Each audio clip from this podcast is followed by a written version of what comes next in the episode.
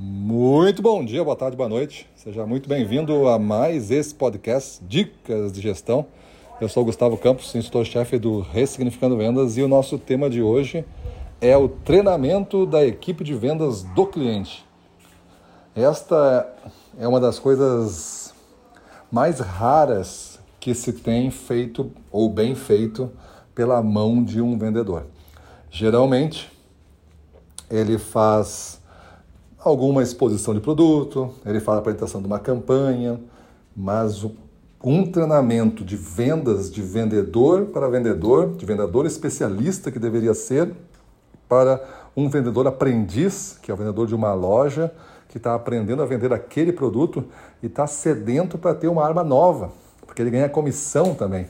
Ele é um profissional que tem que ter recursos rápidos, porque no tempo de varejo nós temos às vezes segundos para ter a atenção do nosso consumidor, comprador, e depois que eu conseguir conquistar essa atenção, eu tenho mais alguns segundos para evoluir uma conversa que eu tenha confiança suficiente já acumulada em menos de um minuto, isso tudo, para que eu consiga apresentar um produto e dizer desse produto daqui a pouco dois ou três diferenciais e a vantagem de levá-lo. Então, um vendedor ele tem que preparar de forma muito objetiva um treinamento que a pessoa saiba depois operar esse discurso neste ritmo. O que a gente erra às vezes é leva-se um outro profissional, esse outro profissional às vezes faz um treinamento muito longo, é com não vinculado a um foco comercial, e ou então até mesmo o vendedor querendo mostrar que sabe, começa a falar um discurso muito demorado, muito longo, muito detalhista nas coisas e a equipe de vendas depois não consegue operar esse discurso comercialmente no ritmo do varejo.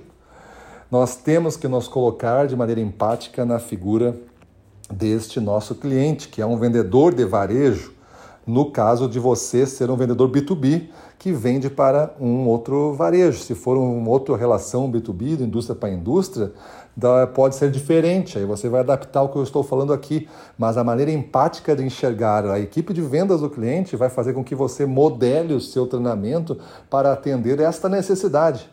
Não é a quantidade de coisas que você gostaria de passar, não é o quanto você conhece, eu gostaria que ele soubesse que eu sei muito. Isso está fora do jogo.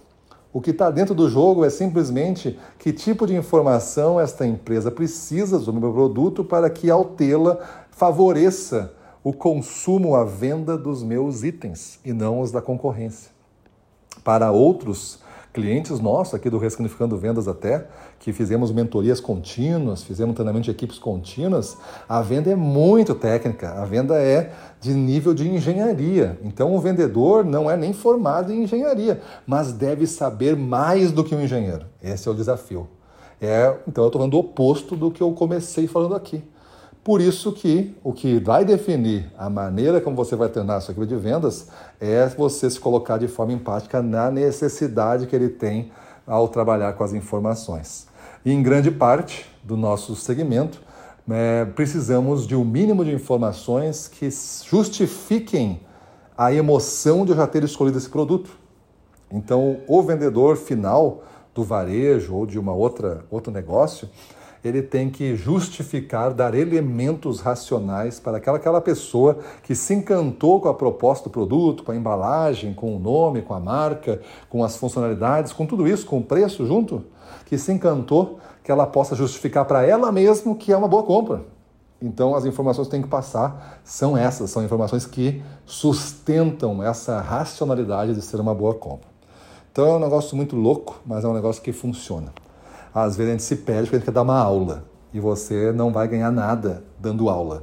Você vai ganhar alguma coisa dando uma instrução técnica que a pessoa saiba depois multiplicar, replicar, sem que você esteja presente.